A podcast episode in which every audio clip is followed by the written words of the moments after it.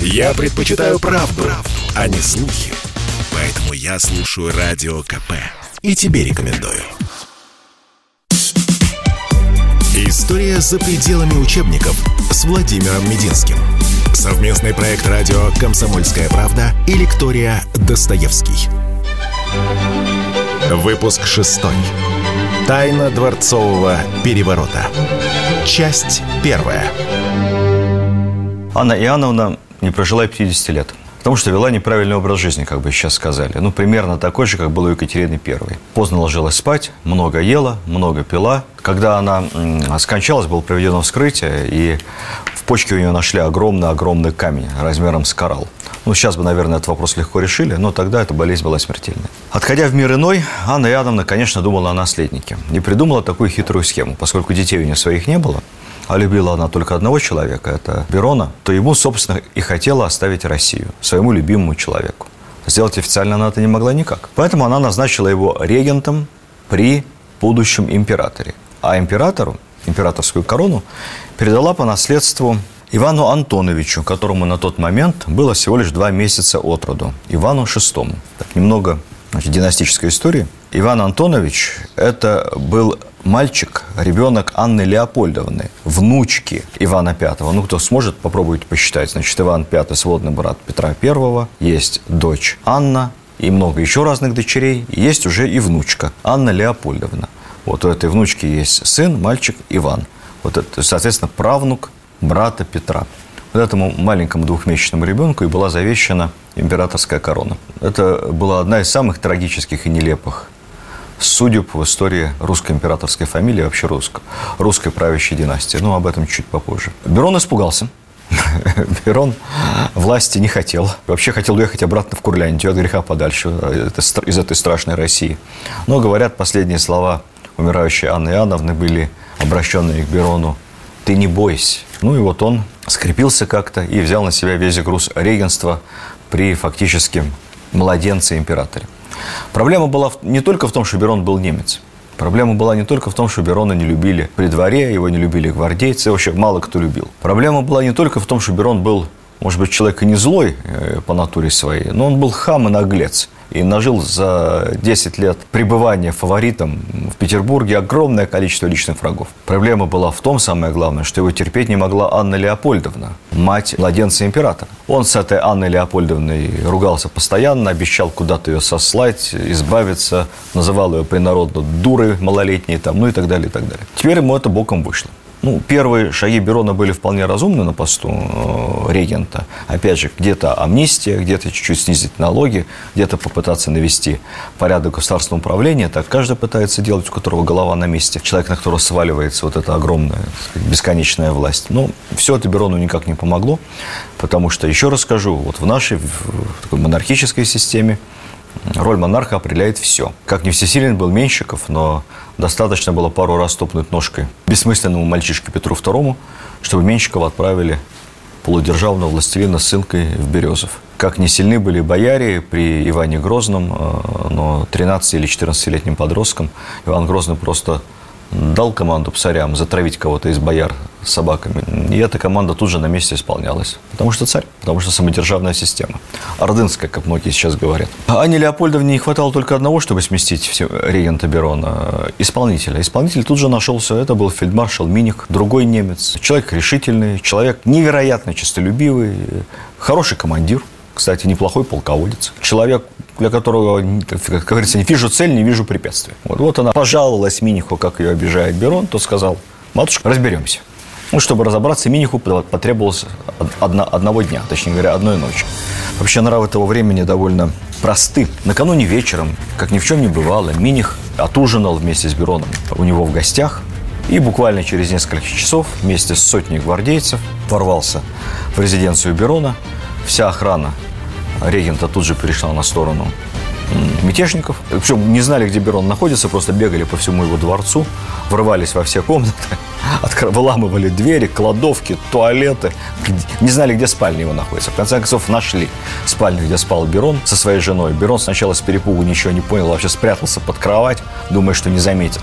Жена куда-то убежала, заметили, вытащили из-под кровати. Ну, тут он, так сказать, все-таки как-никак офицер, схватил табуретку, стал отбиваться. Еле-еле его там вчетвером скрутили, причем самую активную роль в этом связывании Берона сыграл адъютант Миниха, знаменательной фамилией Манштейн.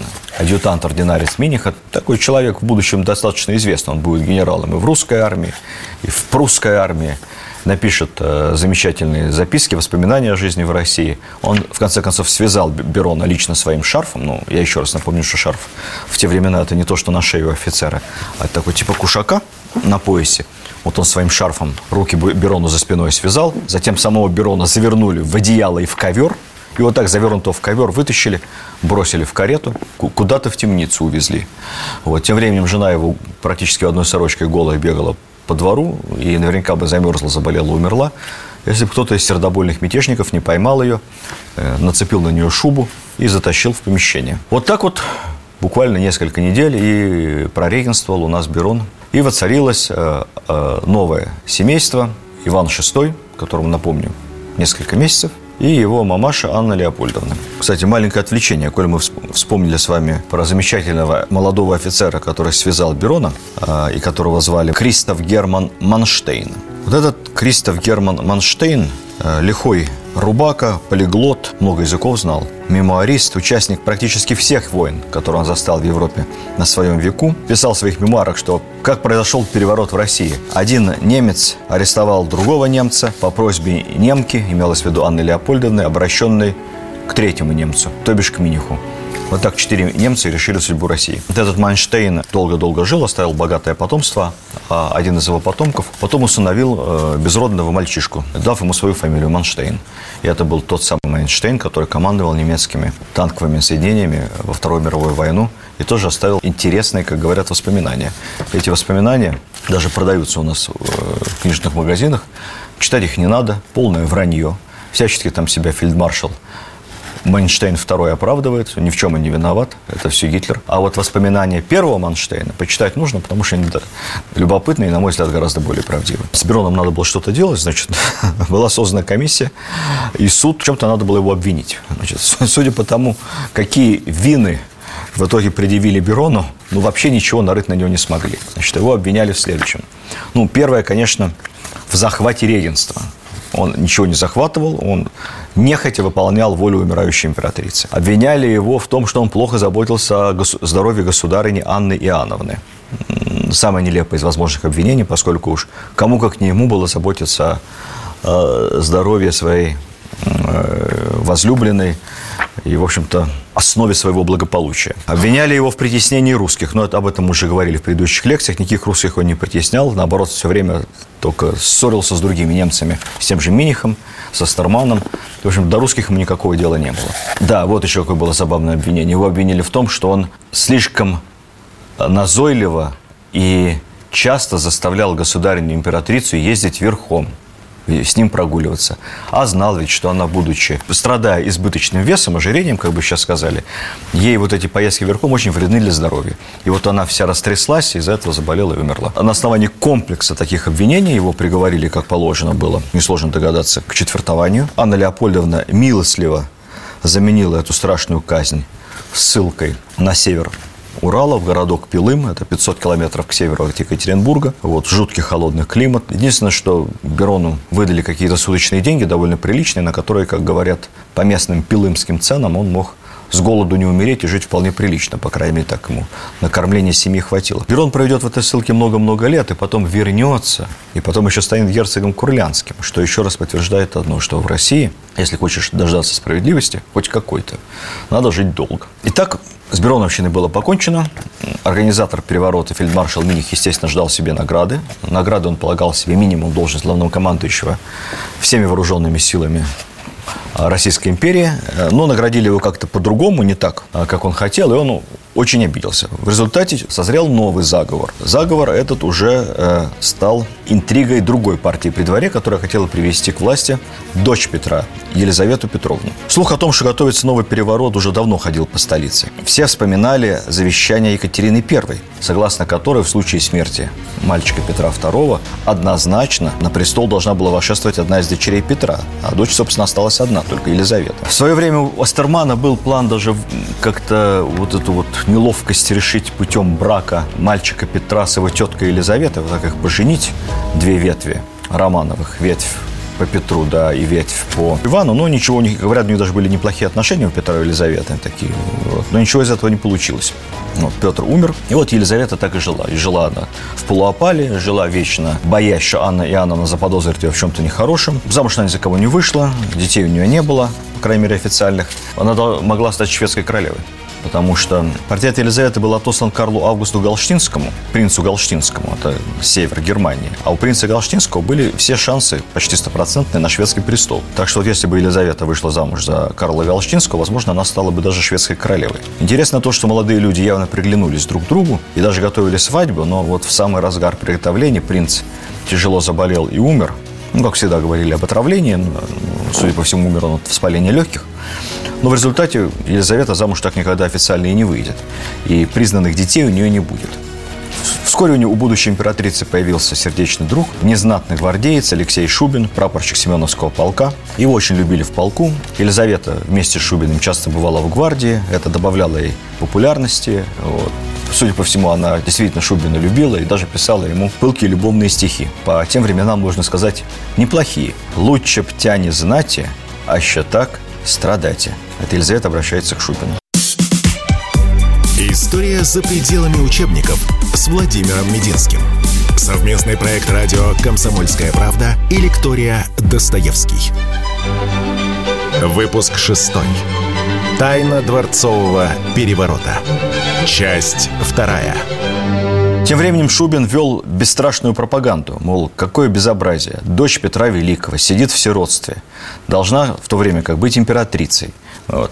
Эти речи дорого ему стоили, и как только об этом было доложено Берону, как моментально Шубин был арестован и отправлен в ссылку на Камчатку, где его еще в поругание нежных чувств насильно женили на Камчадалке – Интересно то, что как только Елизавета взошла на престол, она тут же отправила целую экспедицию на Камчатку попытаться найти своего возлюбленного.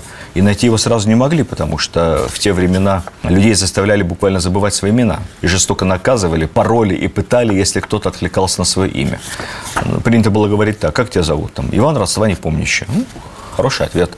Если скажешь, скажешь, что меня зовут дворянин Шубин, ну, получишь 10 плетей за это. Когда приехала комиссия, и уже один из офицеров, членов этой комиссии, совсем отчаялся, то, разговаривая с арестантами в бараке, он как-то случайно упомянул императрицу Елизавету Петровну. И вдруг откуда-то с темного угла раздался вопрос, а разве Елизавета сейчас царствует? Да, да, уже второй год, как Елизавета Петровна восприяла родительский престол – но чем вы удостоверите в истине? Офицер очень удивился такому велеречивому обороту и представил этому чумазому заросшему арестанту свою подорожную гвардейского офицера. Только в таком случае э, арестант представился. Тогда я и есть тот самый Шубин, которого вы ищете. Шубин был доставлен ко двору, вскоре станет генерал-майором, премьер-майором лейб-гвардии Семеновского полка, сам попросится в отставку. К этому времени и сердце Елизаветы уже было занято другим, да и сам он после всех свалившихся на него испытаний э, в ссылке на каторге станет настолько религиозным, что в, в Петербурге ему будет нехорошо. На прощание императрица подарит ему образ Спасителя. Эти святыни после смерти Шубина будут еще долго храниться в церкви, отданной ему в имение деревни. Ну, в общем, мы сильно забежали вперед. Вернемся к заговору и к тому, как Елизавета пришла к власти. Я расскажу вам о том, как произошел образцовый военный переворот, который прошел при участии дочери Петра Елизаветы Петровны. Вообще удивительно, как она не стала императрицей на год раньше. Дело в том, что, как вспоминал потом Миних, когда гвардейцы в первый раз в 1740 году повезли свергать Берона в пользу Ивана VI и Анны Леопольдовны, гвардейцы искренне верили, что они действуют в интересах дочери Петра Елизаветы. И очень удивились, когда на престоле вдруг оказалась какая-то еще одна немка с каким-то еще одним младенцем. Елизавета была очень популярна. Она была, в том числе и благодаря Шубину, о котором я раньше вам рассказывал, она была своим человеком в гвардейских полках. Елизавета была символом такой национальной идеи. Для, ну, вообще гвардейцы любили Петра, потому что для них он был таким значит, кумиром. Все плохое было забыто, все хорошее ассоциировалось с Петром Великим. И вот его дочка. В отличие от Анны Иоанновны, особы крайне малосимпатичной внешне, Елизавета Петровна была, ну, даже по современным меркам, очень приятной молодой женщиной во всех отношениях. С прекрасной фигурой, приятной внешностью. Ну, может быть, чуть-чуть полновато по современным стандартам, там, ну, не совсем 90-60-90. Но в те времена это было более чем. Она скорее была худа, чем полна по тем стандартам. С очаровательным курносым личиком, с обворожительной улыбкой, длинными красивыми ногами, которыми она страшно гордилась. Вообще красавица. Вот все ее описывали как исключительно красивую молодую женщину. И плюс ко всему, представьте, она постоянно приходит в гвардейские полки. Она все время с гвардейскими офицерами вежливо, доброжелательно разговаривает. Может с кем-то там выпить рюмочку анисовой водки. Она крестит их детей. Она вот такая настоящая старшая сестра для них. Постепенно вокруг нее формировался круг ее почитателей, ухаживателей, сторонников. В общем, всех тех, кто хотел бы, чтобы действительно настоящая дочь Петра правила страной. Заговор зрел постепенно. Надо сказать, что Елизавета, если и была властолюбивой, то совершенно не была решительной. Никаких активных действий к тому, чтобы захватить власть, не предпринимала. С другой стороны, Астерман, который все эти годы продолжал быть вице-канцлером Российской империи, получал все больше и больше информации, в том числе и письменной, с разных сторон, что в гвардии зреет заговор, который хочет свергнуть Анну Леопольдовну, так же, как сверг только что Берона, и привести к власти Елизавету. И в конце концов Астерман не выдержал, пошел к Анне Леопольдовне и государыне все это рассказал. Ну, дальше Анна Леопольдовна, женщина невеликого ума, как мы понимаем с вами, поступила по-женски. Она, угадайте, что сделала – пригласила свою сестрицу Елизавету на задушевный разговор. И строго ее спросила, правда ли, Лиза, ты хочешь меня свергнуть и предать меня и государя-императора, моего годовалого мальчика, лютой казни. Елизавета, как пишет в своих воспоминаниях все тот же Манштейн, я зацитирую, прекрасно выдержала этот разговор – она уверила великую княгиню, что никогда не имела и в мыслях предпринять что-либо против нее или против ее сына. И что все эти известия сообщены только ее врагами, желающими их поссорить и сделать ее несчастливой. После этого она расплакалась. Поплакав друг у друга и обнявшись, они вышли к гостям, заплаканные и будучи в полной уверенности во взаимной любви. Той же ночью гвардейцы сказали, вот видишь, матушка Елизавета, больше ждать некуда, выходим. Ну и все объятия, слезы были забыты. Группа из примерно 400 гвардейцев вышла из казарм вооруженная. Рота гвардейцев, 400 человек. Ну, по нашим меркам, это батальон на самом деле. При полном вооружении, вместе с Елизаветой, есть масса описаний, как она обращалась к ним с речами, знаете ли вы, чья дочь? Все кричали, да, ты дочь великого Петра, так следуйте за мной, так следуем за тобой.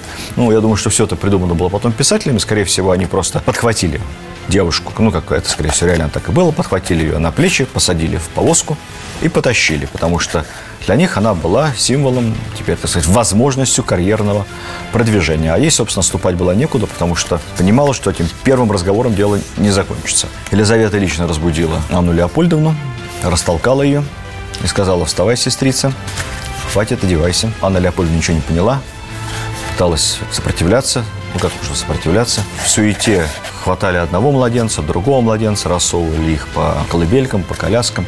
Я напомню, что императору Ивану Антоновичу VI на этот момент чуть больше года. Его сестрицу сгоряча кто-то уронил на каменный пол. С этого момента она оглохла на всю жизнь. И произошел этот бескровный переворот. Прямо утром следующего дня были подготовлены присяга, манифест о восхождении на престол дочери Петра I, Присягнули все гвардейцы. Поразложалось, что законность восстановлена. Елизавета I Петровна вступает на престол по законному праву под салют с Адмиралтейской Петровской крепостей. Все выстроенные в каре полки кричали «Ура!». Всем была преподнесена чарка водки.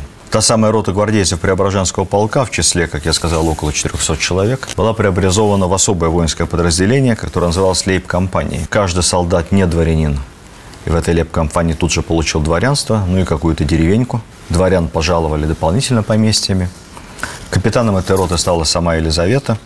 Вот. И эти лейб-компанейцы впоследствии всегда несли, имели особый статус, особые привилегии, несли внутренний караул выполняли функции охранниц, охранников Елизаветы, таких претарианцев. Можно сравнить их, например, ну, любители художественной литературы могут сравнить их с ротой королевских мушкетеров капитана Детревиля. Ну, опять же, с той лишь разницей, что капитаном здесь была сама императрица. Что можно сказать еще по поводу этого переворота? Есть один очень интересный нюанс. Ночью Елизавета молилась перед иконой за успех своего дела и с ее слов пообещала, что если переворот произойдет успешно, то никогда за все годы своего правления она никого в своей стране не казнит. Как неудивительно, она этот обет сдержала. За 20 лет правления Елизаветы Петровны в России, единственной стране в мире, не было исполнено ни одного смертного приговора. Вообще. И вообще с той поры, вплоть до 17 года, смертные приговоры были страшным исключением. Вспомните, Пугачев, несколько смертных приговоров всего лишь. Декабристы, пять смертных приговоров. Ну, потом чуть побольше во времена народовольцев, когда все-таки убили императора и много раз пытались убить Александра II и потом Александра III.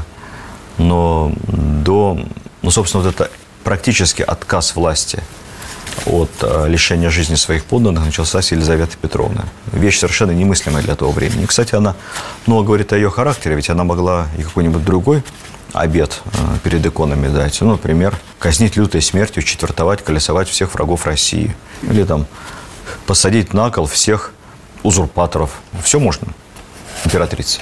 Но она дала такой обед. И, наверное, это, еще раз повторюсь, много говорит о ней как о человеке. Сразу после восшествия на престол были арестованы э, Астерман, наконец-то, переживший четырех императоров, Миних и другие – Естественно, Следственная комиссия нашла за каждым из них огромное количество преступлений, злоупотреблений, взяток и прочее, прочее, прочее. Конечно, Следственная комиссия и суд постановил каждого из них казнить, э, Стромана колесовать, Миниха четвертовать. Был установлен эшафот прямо около здания 12 коллегий в Петербурге. Огромная собралась толпа, все осужденные уныло брели. Вот. Кстати, в отличие от одного Миниха, который шел гладко выбритый, как вспоминали, в напудренном парике, в полной форме фельдмаршала, с высоко, поднятой головой. Но прямо на эшафоте объявили о милости Елизаветы, о том, что она всех их помиловала и помилует впредь всех осужденных и просто отправляет в ссылку. Миних перед тем, как подняться на эшафот, достал кошелек с деньгами и отдал его караульному. Вот. На эшафоте также с высоко поднятой головой выслушал указ о помиловании, э, пошел вниз, и он уехал в ссылку, туда же, куда раньше сам отправил Берона, в Пилым, на Северный Урал. Астерман также, по злой иронии, был сослан в те же самые места, куда ранее он сослал Менщикова и Долгоруких, в Березов. С ними со всеми высказали желание ехать их жены. Елизавета объявила, что не имеет на жен опалы. Если они хотят, то, пожалуйста, пусть едут. История за пределами учебников с Владимиром Мединским. Совместный проект радио «Комсомольская правда» и лектория «Достоевский».